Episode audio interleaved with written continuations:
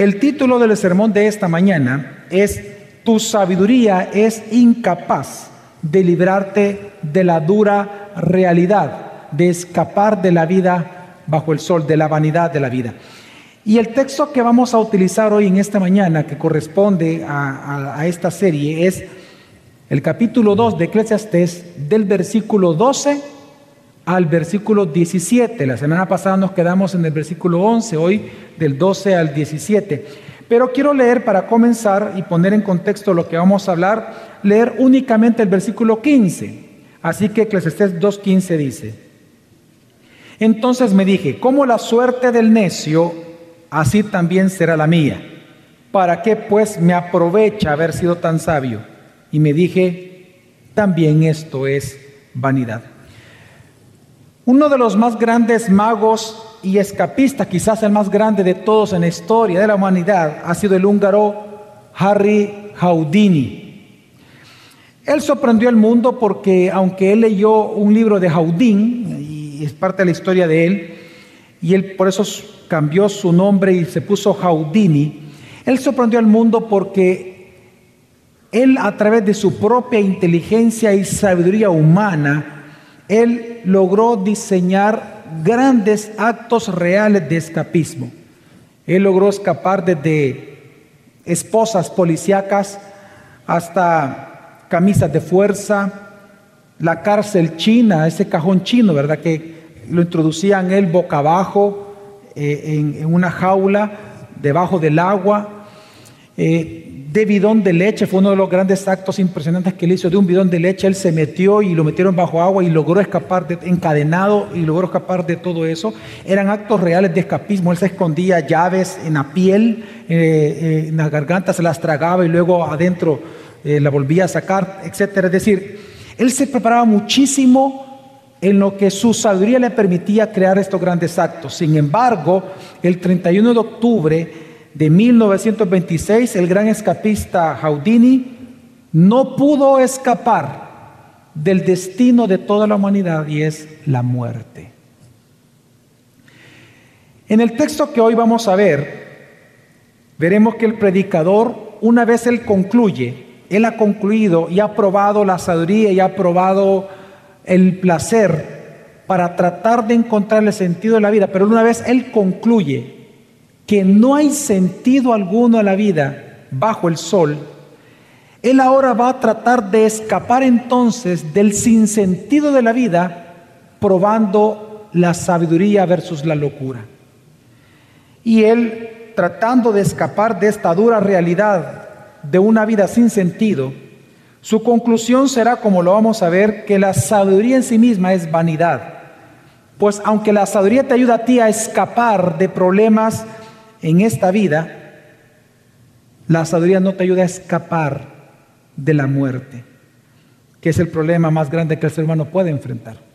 Por lo tanto, él va a terminar diciendo que el resultado de no poder escapar de la muerte y de no, escapar del sufrimiento de una vida sin sentido, te va a llevar a odiar la vida misma. Y él este texto lo desarrolla en cuatro puntos principales muy claros en el texto. Él habla del objeto de su prueba, que en este caso va a ser la sabiduría.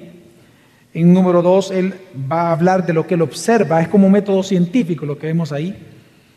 Luego él va a hablar de su conclusión, cuál es la conclusión de su experimento. Y número cuatro, lo que resulta de una vida sin sentido de la cual no puedes escapar con sabiduría. Así que, en base a esto, hermano, mi intención en esta mañana es tratar de convencerte de que tu sabiduría humana no es capaz de librarte del sinsentido de la vida y del odio que ésta produce, sino que lo que te ayuda a escapar del sinsentido de la vida es Jesucristo. Amén, hermanos. Vámonos al primer punto y le invito a que me acompañe Eclesiastés capítulo 2, versículo 12. Y quiero que veamos primero el objeto de prueba del predicador. Una de las cosas que vamos a observar es que el predicador, hermano, una vez él acepta que la vida bajo el sol no tiene ningún sentido, ahora entonces, como no dándose por vencido, él va a buscar ahora escapar de ese sinsentido de la vida probando la sabiduría o probando el valor de la sabiduría versus la locura humana. Vamos a leer el versículo, dice, yo volví pues a considerar la sabiduría, la locura y la insensatez. ¿Por qué? ¿Qué hará el hombre que venga después del rey sino lo que ya ha sido hecho? Ok, cuando él dice yo volví pues a considerar la sabiduría, es que recordemos que él ya ha hablado de la sabiduría. ¿Se recuerdan, hermanos? Solo que el uso de la sabiduría que él va a dar aquí o la prueba que él va a hacer ahora es distinta a la primera. Quiero recordarle. En el capítulo 1, él toma la sabiduría, dice, él va a probar la sabiduría, pero la va a probar para ver si puede a través de ella encontrar sentido alguno a este mundo a la vida bajo el sol. Y su conclusión es que no hay sentido alguno y que la sabiduría no te ayuda para encontrar sentido en la vida. Ahora, una vez él ya concluyó eso, él ya aceptó que la vida bajo el sol no tiene sentido, ahora va a ocupar la sabiduría, pero para tratar de escapar de ese sinsentido. ¿Me doy a entender, hermano? Para escapar del sinsentido. Quiero darle un ejemplo para comprender esto. Porque lo que el, predicador hace es lo que todos los seres humanos intentan hacer. Mire, la vida es tan dura y, el ejemplo es este año. Ha habido tanta muerte, ha habido tanto, hay una realidad que estamos enfrentando que es una pandemia. Hay tanto desempleo, hay tanto dolor en este mundo, ha habido tanta pérdida. Hay, hay tanta frustración porque tal vez no logra lo que quieres, porque tal vez tu matrimonio no es lo que era, porque tal vez no ganas lo que tú querías ganar financieramente, o no tienes empleo, es decir, o tal vez estás enfrentando una enfermedad de muerte, tal vez tienes algún cáncer, o algún familiar tuyo tiene cáncer, es decir, la vida es tan dura y se sufre tanto bajo el sol que el ser humano siempre intenta escapar de esa realidad para hacer descansar su alma. Por eso la pregunta que se hace realmente el predicador y que él contesta en, el, en este texto es, ¿cómo normalmente el ser humano busca escapar del dolor? Es más, si lo aplicamos a nuestra vida, ¿cómo el salvadoreño, hermanos, trata de escapar de su dolorosa realidad de desempleo, enfermedad, todo lo que acabo de mencionar? Bueno, en primer lugar, lo que vemos en nuestro país es que muchas veces las personas tratan de huir de su realidad callando amargándose, no confrontando nada. Es el caso de una mujer abusada.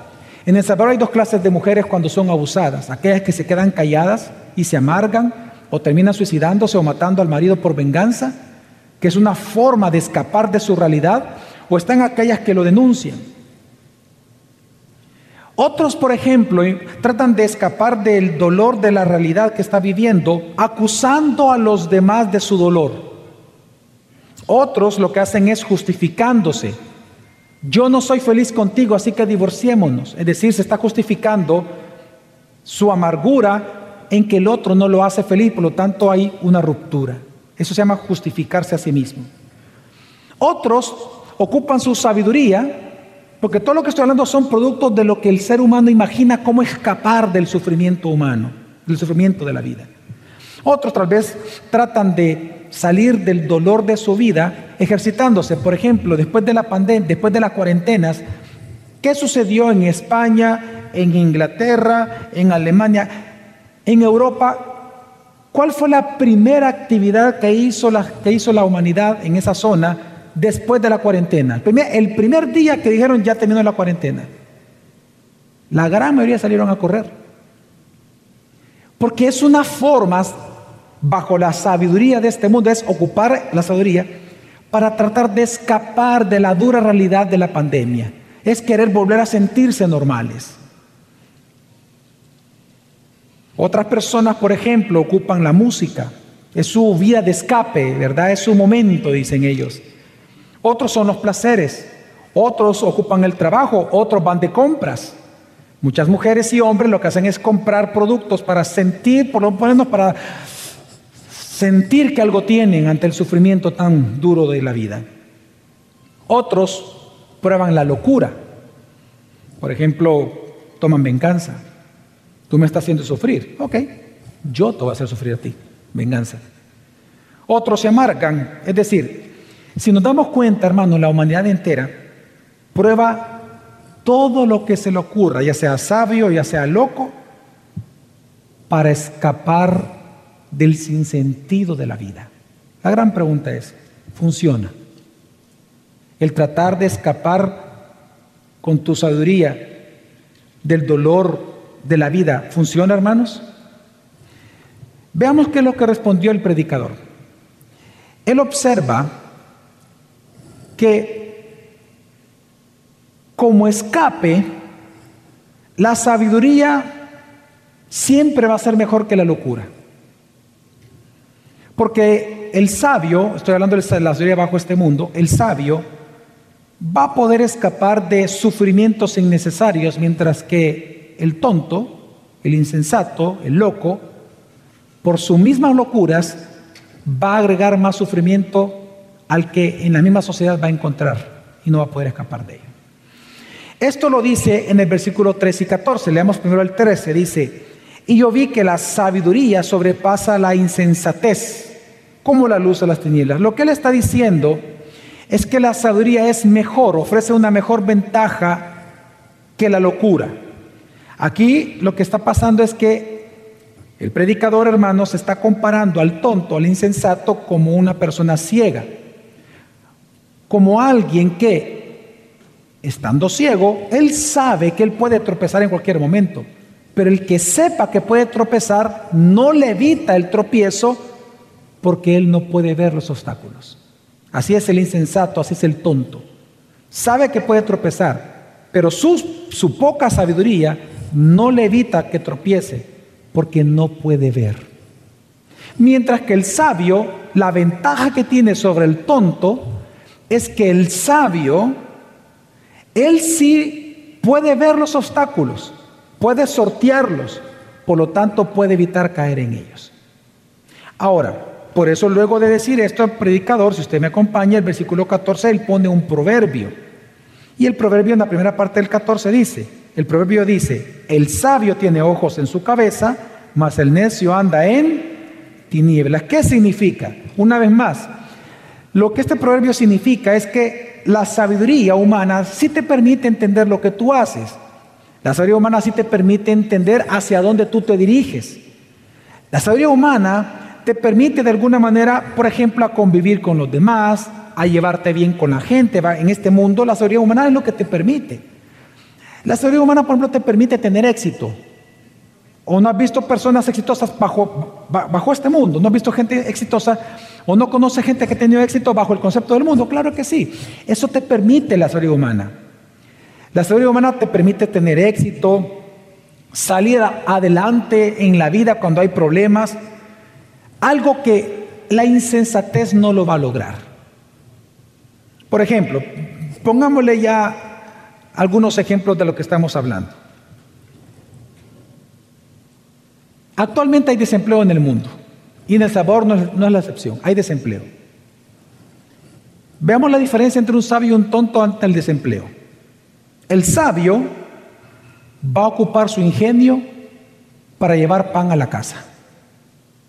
El tonto va a hacer tonterías para tratar de llevar pan a la casa. ¿Como qué? Como robar, como mentir. El sabio no. El sabio se va a reinventar, decimos. Así que el tonto va a terminar peor de como está. El sabio va a terminar mejor de como está. Veamos una vez más la diferencia. El sabio cuida lo que come, cuida su salud, más en tiempos de COVID, cuida su salud. El tonto le vale, come lo que quiera. Ahí pasa comprando chorizos, butifarras, hamburguesas, pizza todos los días. No le importa su salud. No piensa en eso, porque es tonto. Veamos otro ejemplo.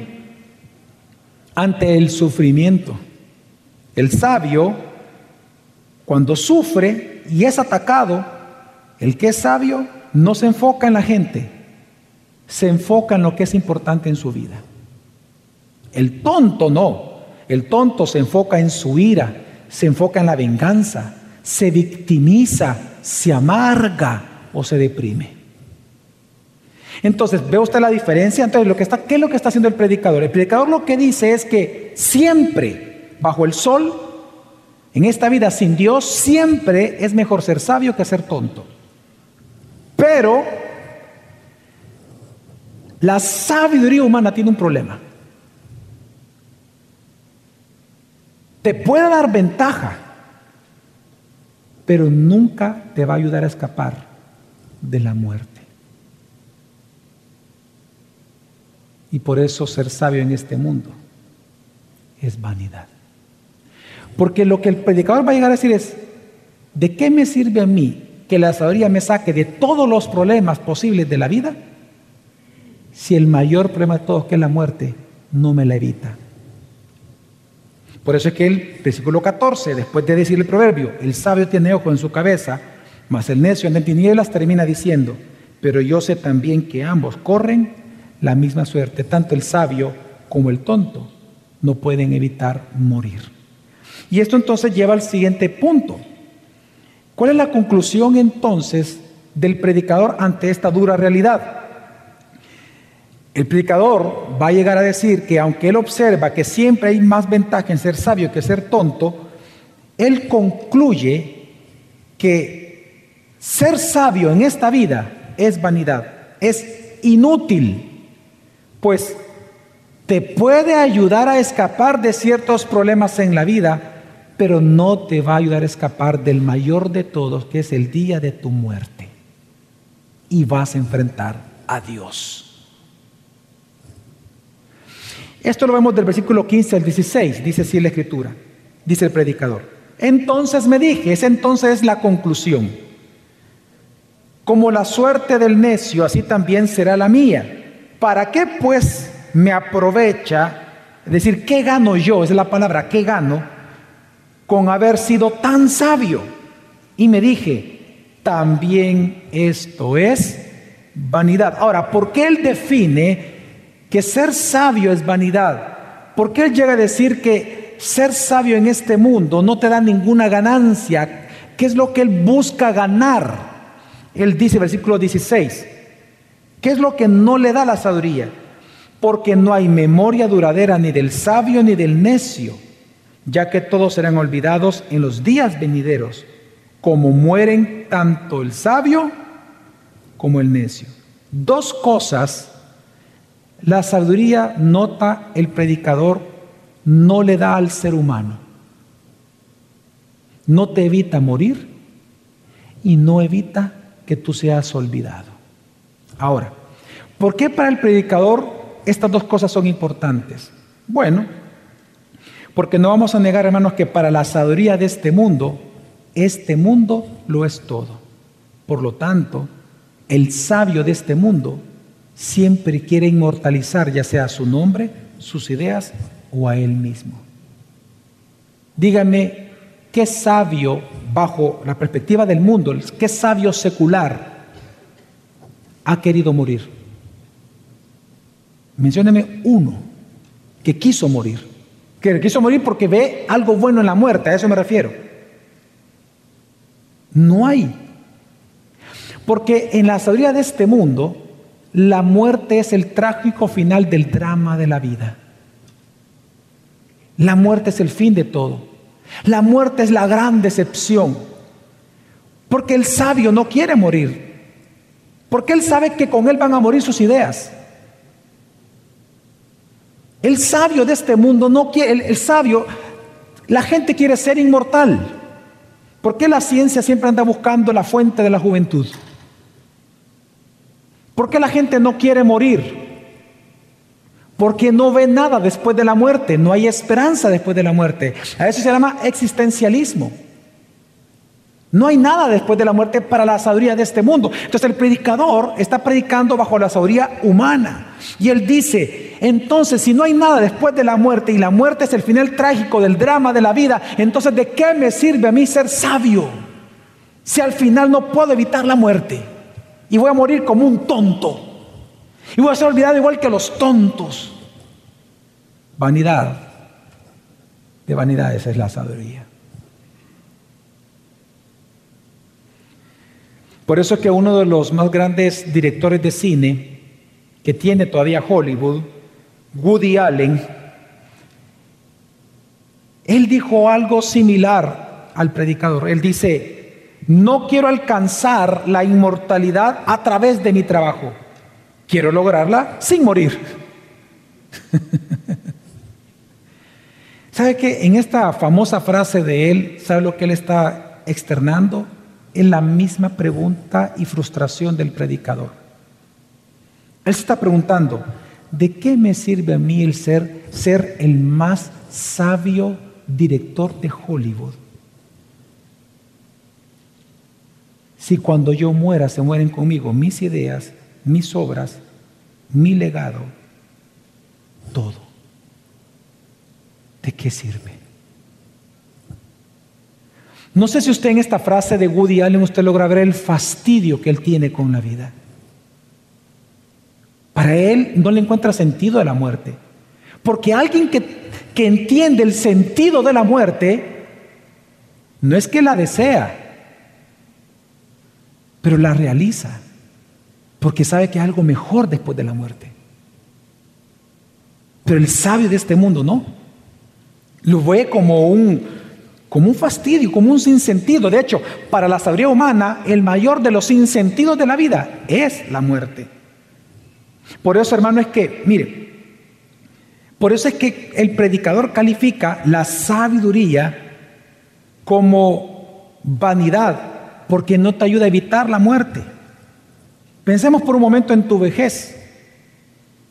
Aunque tú hayas sido el más sabio humanamente, bajo el sol en El Salvador, cuando tú llegas a la vejez, vas a perder toda tu ventaja sobre el tonto. ¿Sabes por qué?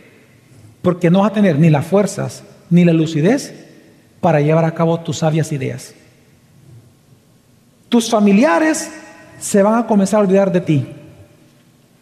Todo mundo va a hacer su vida y tú vas a comenzar a ser relegado porque eres anciano. Porque lamentablemente estamos en una cultura donde ser anciano es sinónimo de inútil. Nadie te va a dar trabajo, a pesar de que seas sabio. Nadie va a querer estar contigo porque vas a oler a mentol. O como dicen en El Salvador, vas a oler a ciprés. Así que lo único que puedes esperar cuando seas anciano es morir. Y por eso el predicador dice, qué fastidio. Así que por eso él, dice que la sabiduría es inútil ante la muerte y por eso es vanidad. Por eso es que yo te dije en un inicio, recuerda, tu sabiduría humana no es capaz de librarte del sinsentido de la vida. Ahora, ¿cuál es el resultado de esta conclusión, según el predicador? Bueno, el resultado es que él va a llegar a decir que el resultado de realizar que la sabiduría humana no te puede evitar el trágico final del drama de tu vida, que es la muerte, te va a llevar a aborrecer, a odiar esta vida.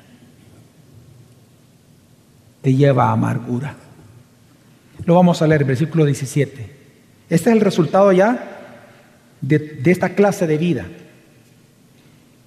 Y aborrecí la vida porque me era penosa. Recuerda la palabra penosa es malvada, porque me era penosa la obra que se hace bajo el sol, pues todo es vanidad y correr tras el viento. Así que hermanos, ¿qué estamos viendo acá? Estamos viendo el trágico final de un sabio, cuando ve que no puede evitar la muerte, porque para él el mundo lo es todo. El predicador termina aquí diciendo, odio la vida. Ahora, ojo, no dice que él odia su vida. ¿Qué es lo que dice? Él odia la vida en general. Lo que él está diciendo es que él odia que con toda su sabiduría él no puede escapar de todo cuanto sucede bajo el sol. Él no puede escapar de la injusticia. Él no puede escapar de que el mundo siga corrompiéndose. Él no puede escapar del sufrimiento. No puede escapar de las enfermedades. No puede escapar de la vejez. No puede escapar en el sentido que no puede evitar que haya pobreza en el mundo. No va a evitar el abuso de los poderosos. No puede evitar la muerte. como también, aún con toda tu sabiduría, no puedes evitar el vicio si tú tienes algún vicio. No puedes evitarlo con tu sabiduría. No puedes evitar pecar con tu sabiduría. Así que el resultado de la vida sin Dios es odiar la vida misma, odiar los sufrimientos que hay dentro de la vida, odiar el final de la vida que es la muerte, porque de los tres no puedes escapar. Por eso es que encontramos que en, los grandes sabios que ha tenido la humanidad, todos han terminado amargados. Y quiero citar a, que, aquel que se considera el más grande representante de la ilustración, la ilustración francesa, es decir, el momento en el cual en el mundo le llamó renacimiento y que le dio la mayor ponderancia o preeminencia a la razón humana. Me refiero a Voltaire, este dramaturgo, este historiador, este filósofo, escritor. Voltaire con toda su sabiduría, uno de los hombres más sabios que se ha tenido sobre la faz de la tierra, pero también de los que más persiguió la iglesia. Voltaire dijo, odio la vida. Y sin embargo, tengo miedo de morir. ¿Ve usted su confusión? ¿Ve usted la frustración? ¿Ve usted el sinsentido que había en su mente y en su corazón? Por un lado, él odia lo que ve. Por otro lado, él no lo quiere dejar. Y ante no poder hacer nada con la muerte, él termina amargándose con todo. Y es que hermano, la historia nos demuestra, y tu misma historia personal te puede demostrar, que cuando tú no entiendes algo o cuando las cosas salen de tu mano, de tu control, es cuando comienzas a odiar. ¿No te has dado cuenta de eso? Cómo te amargas. Mira, lamentablemente cuando alguien sabe, cuando alguien cree saber cómo deben de ocurrir las cosas, pero estas cosas no ocurren así como él cree que deben de ser, es cuando él se comienza a amargar. Es cuando uno comienza a decepcionarse de la vida, a frustrarse, porque las cosas no suceden como uno cree que deben de suceder. El segundo paso de eso, de la frustración, es amargura. El comenzar a odiar a los demás, odiar la vida. Y es ahí en donde con violencia entonces tú comienzas a tratar de imponerte sobre los demás para que al final se haga lo que tú crees que se debe de hacer. De ahí surgen los tiranos, las tiranías, el machismo, el feminismo. Todo lo que estoy hablando, todos los ismos, es ocupar la violencia para tratar de imponer aquello que el que está frustrado cree que debe de ocurrir para que todo esté bien. Por eso es que usted ve que el discurso de los tiranos, el discurso de las feministas, el discurso de los machistas está siempre lleno de odio. Acerquémoslo esto un poco más a su vida. Si usted es una persona que tiene algún vicio, normalmente usted va a mostrar amargura a los demás. Usted no ha notado, hermano, que aquellos que tienen algún vicio son amargados y se muestran amargados. Y usted habla con ellos, ellos lo atacan o, no dejan que usted se le acerque. ¿Sabe por qué es? Porque ellos se han dado cuenta que aún con toda su sabiduría y aunque saben que se están destruyendo, no pueden salir de eso. Su sabiduría no les ayuda a escapar de su dura realidad. Y se frustran. Por eso es que recordamos Job. Job, en el libro de Job, en su sufrimiento, al ya no poder hacer nada con su enfermedad de muerte, él llega a decir, odio la vida, me quiero morir, maldigo el día que nací, maldito aquel que le fue a decir a mi papá, varón te ha nacido. ¿Por qué? Porque aún con toda su sabiduría, Job recuerde que era creyente, Job era un, justo sufriendo. Recuerde que Job, aún con toda su, su sabiduría, no pudo cambiar su realidad. No podía cambiar su enfermedad. No podía cambiar que él iba a morir. Así que dijo, entonces me muero ya, ya. ¿Para qué tanto sufrimiento? Mátame, Señor, ya, ya estuvo.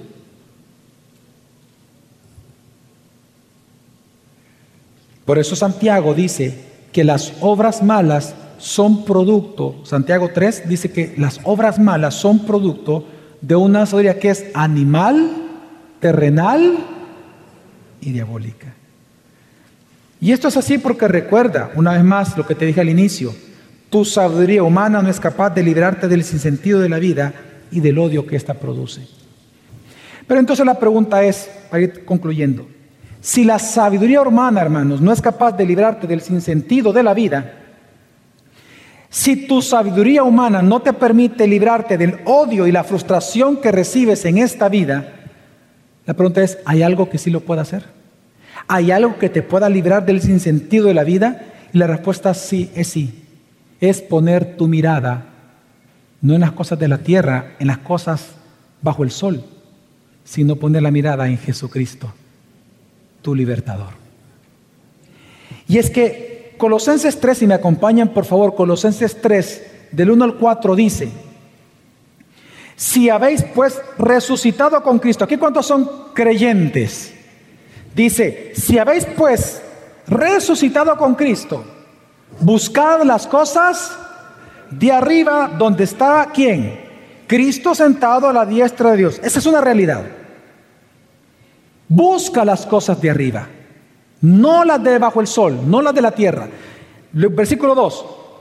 Poned la mira en las cosas de arriba, no en las de la tierra, porque habéis muerto y vuestra vida está escondida con Cristo en Dios. Y aquí viene entonces, una vez estando en Cristo, la gran pregunta es de este sermón y del texto que estamos analizando, ¿qué pasa después de la muerte? ¿Qué vamos a esperar los cristianos después de la muerte? Entonces dice el versículo 4, que porque estamos escondidos con Cristo en Dios, dice, cuando Cristo nuestra vida sea manifestado, entonces vosotros también seréis manifestados con Él en gloria para toda la eternidad. Hermano, Colosenses lo que está diciendo es que, mira, ya no mantengas tu mirada en la tierra. ¿Sabes por qué tú te sientes abrumado por las cosas sin sentido? Es porque te estás fijando en esta tierra. Tu perspectiva es la perspectiva del mundo. Así que ya no pongas ni tu mirada ni tu reflexión en las cosas de la tierra, sino que tu mirada y tu reflexión que sea Jesucristo. Amén, hermano. Y Jesucristo, y según el texto es Jesucristo y su promesa de que después de que tú mueras, no se acaba tu vida, sino que se te va a entregar por misericordia una vida eterna.